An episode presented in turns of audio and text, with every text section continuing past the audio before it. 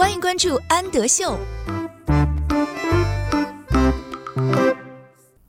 Hello，小朋友们，欢迎收听安德秀频道，我是安仔妈妈，请在微信公众号搜索“安德秀频道”。今天我们一起来阅读牛津树 First Stories 系列的 Get On。Get On 表示登上船，或者是登上火车。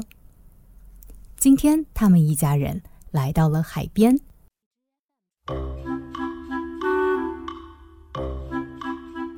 爸爸坐了一艘香蕉船，他正在热情地邀请大家登上他的香蕉船。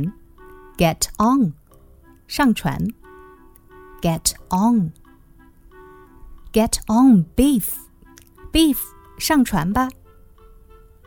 Beef got on，beef 登上了船。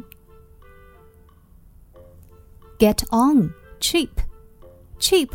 上船吧。Chip. Got on, Chip.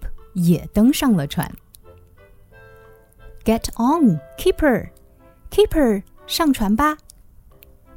Kipper. Got on, Kipper. Chip, Biff, Kipper. 都一起坐在了橡胶船上面。Oh no! 他们太重了，把香蕉船都压翻了。Oh no! Oh, 不，他们一起掉到了水里。Let's read it again. Get on. Get on, Biff. Biff got on. Get on, Chip. Chip got on get on. Kipper. Kipper got on. Oh no. Question time. Where was the family? Where? 是问哪里什么地方？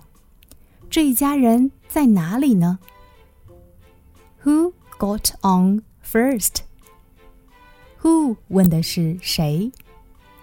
谁第一个登上了船？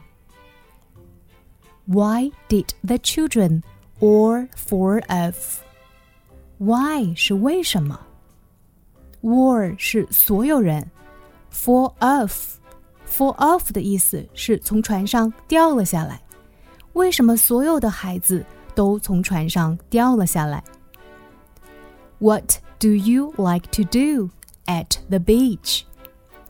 At the beach 是在沙滩上。你喜欢在沙滩上做什么呢？